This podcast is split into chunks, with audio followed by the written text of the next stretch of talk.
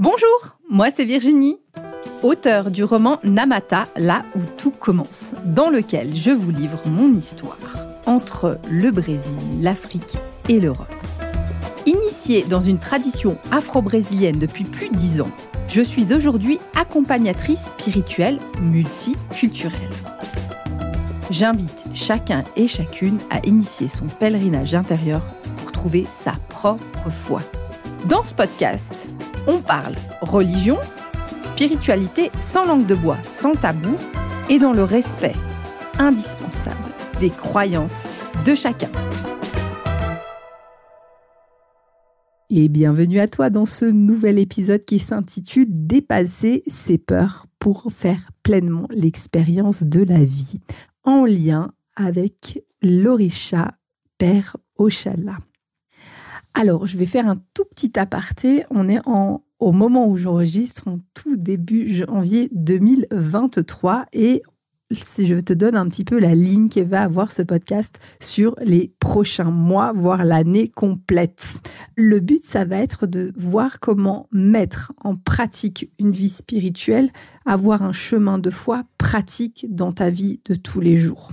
Je vais toujours te faire le lien avec une divinité, un orisha, une représentation afro-brésilienne, mais après pour pouvoir te dire, ok, mais comment tu intègres ça dans ta vie, comment ça se met en pratique, comment ça s'applique dans la vie de tous les jours, parce que être perché et de voir des lutins et de parler aux fées, si après tu ne sais pas comment le mettre en pratique dans ta vie, comment trouver être sur ta mission de vie, bah, c'est pas très très utile. Par contre de dire, ok, aujourd'hui, bah, qu'est-ce que j'ai à expérimenter, quel est mon cheminement, qu'est-ce que j'ai à vivre, ça va être le fil rouge sur toute l'année. Alors aujourd'hui, on revient sur dépasser ses peurs pour faire pleinement l'expérience de la vie. Alors, on va commencer. Qu'est-ce que, qu'est-ce que la peur? Alors la peur, on la connaît toutes et tous. On connaît bien la peur.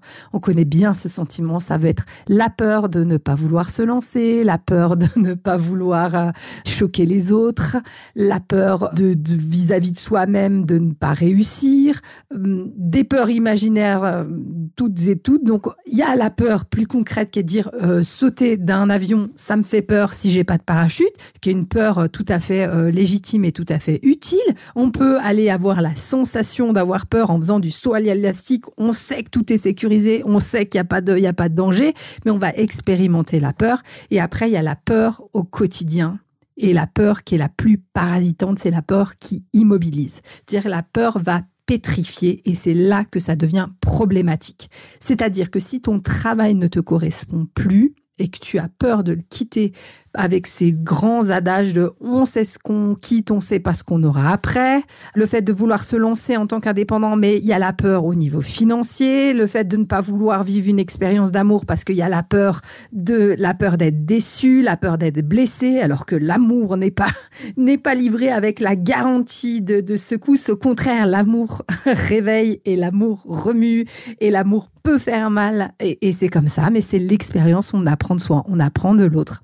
Et c'est donc de prendre des risques pour vivre pleinement l'expérience de la vie. Et dans cette expérience de la vie, quel est finalement le but de l'expérience de la vie? Et ça, que ce soit toute confession confondue, tout le monde va te dire, OK, on est dans une certaine forme de réalité, et dans cette réalité, on va vivre une expérience où on va apprendre de soi, des autres, à vivre avec les autres et rester soi-même et rester vrai, authentique, tout en étant dans le respect de l'autre. Dire que c'est pas moi, je, moi, je, moi, je, moi, je, je veux, je me sens aligné, je, c'est moi avec l'autre, comment j'interagis et comment j'arrive à rester dans mon propre respect tout en respectant et en soutenant et en accompagnant les autres, que ce soit dans un rôle de mère, que ce soit au travail, que ce soit donc de plein de manières. Il n'y a pas que des thérapeutes qui vont accompagner, c'est finalement au travail, chacun de nous est un accompagnant dans un domaine. Un comptable va accompagner sur le plan financier, un RH va accompagner sur le plan de la gestion humaine. Et on va accompagner comme ça et comment être le plus aligné.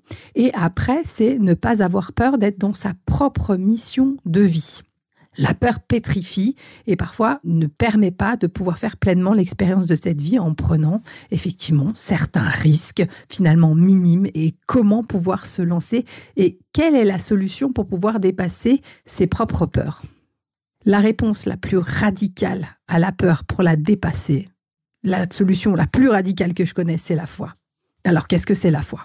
La foi, c'est d'avoir confiance sur le fait qu'il y a une autre réalité, une réalité qui nous dépasse, une réalité plus grande que nous, qui soit à nos côtés pour nous soutenir.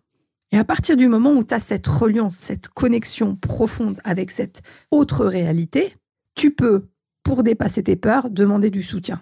Et c'est-à-dire que toute ta vie ne repose pas sur tes toutes petites, minuscules épaules qui font à peine au-delà de ta tête, une dizaine de centimètres de chaque côté. Toute ta vie ne repose pas sur tes petites épaules parce qu'il y a des épaules beaucoup plus grandes autour de toi, beaucoup plus vastes et qui peuvent te permettre de cheminer. Et une fois que tu as cette confiance-là de dire je suis pas seul dans ma propre vie. OK, je ne vois pas hormis si tu es clairvoyant, mais la plupart du temps, on ne voit pas le monde invisible, mais ce monde invisible, que tu peux nommer le soutien de Jésus, que tu peux nommer euh, les orishas par exemple, ou que tu peux nommer euh, des divinités, ou que tu peux nommer comme différents saints patrons à ta manière. Tu peux nommer Dieu évidemment, l'univers, la vie, la nature, est à tes côtés pour t'aider à cheminer, pour t'aider à avancer et à faire l'expérience de cette réalité, de cette vie, de cette petite centaine d'années qui t'ont été octroyées dans cette réalité-là le rabbin Rav Ben Chetrit dit une phrase qui est d'une justesse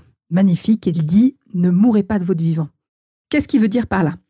Il veut dire que dans notre vie, il est important de faire l'expérience et de pouvoir se lancer des défis pour pouvoir plonger à l'intérieur de soi pour aller à, la rencontre et de soi-même et des autres. Il dit exactement la même chose que plein de confessions, mais ça veut dire aussi de pouvoir vivre pleinement, c'est-à-dire de pouvoir, si prendre des risques et de faire l'expérience et c'est pas grave s'il y a un échec. C'est pas grave si les autres te jugent. C'est pas grave si même toi tu as tu, tu peux être déçu par toi-même. C'est pas grave. Tu as, vécu quelque chose tu as été en mouvement tu as appris tu as expérimenté. Et en fait de ne pas expérimenter la vie de rester contraint dans une vie qui ne te correspond pas, de rester bloqué dans un job qui ne te correspond pas, de rester dans un couple qui ne te correspond plus, et où en plus tu ne fais même plus d'efforts pour évoluer, c'est-à-dire que tu as, quasiment déjà démissionné dans ton travail, dans ta tête, tu fais ce qu'on te demande, point barre. Dans ton couple, c'est ce que j'appelle les couples où déjà on n'est plus dans le couple, c'est-à-dire qu'on le couple il est déjà terminé, même si physiquement les gens ensemble, en fait le couple n'existe plus, on reste dans ces situations-là, d'espèces de précarité émotionnelle et une précarité euh, expérientielle de la vie. Et la foi, c'est de pouvoir se dire, ok, j'ai confiance, que je dois être vivante de cette vie, je dois faire des erreurs, je vais apprendre, je vais me lancer, je vais me lancer dans une histoire d'amour, je vais me lancer dans un projet professionnel, je vais me lancer dans un défi sportif, mais je suis pas seule. Et je peux me déposer, prier pour pouvoir bénéficier de ce soutien, de ce monde que je ne vois pas mais qui reste toujours à chaque instant à mes côtés.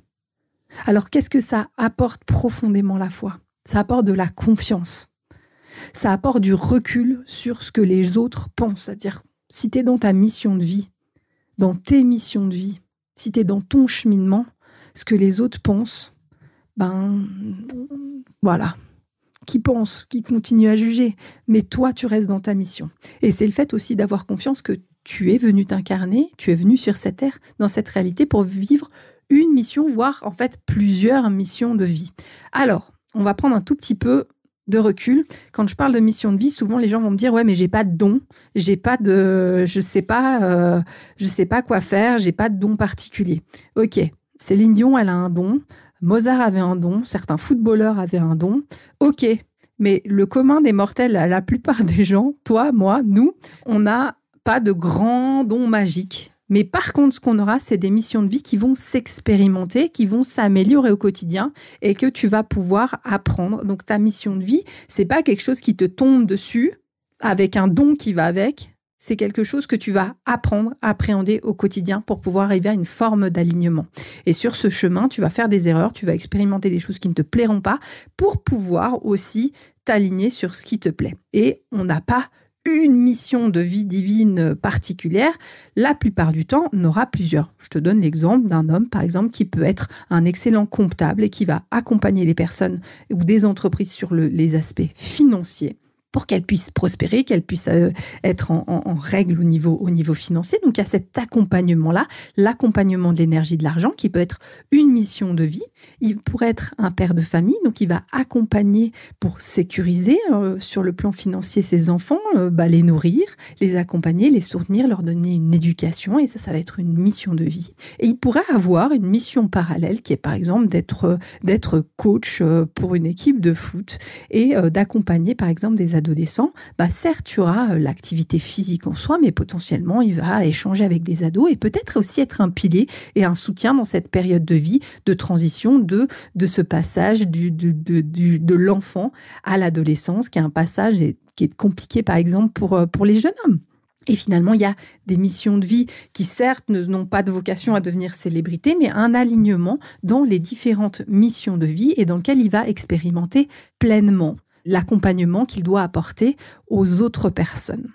Donc, on n'a pas le fantasme d'avoir un don particulier pour une mission de vie divine qui descend du ciel, où on revoit un ange qui nous dit va euh, devenir euh, thérapeute pour soigner, sauver les gens. Ça, n'y aura pas. Par contre, il peut y avoir un apprentissage, une expérimentation, accompagner comment accompagner les autres, tout en cheminement soi-même.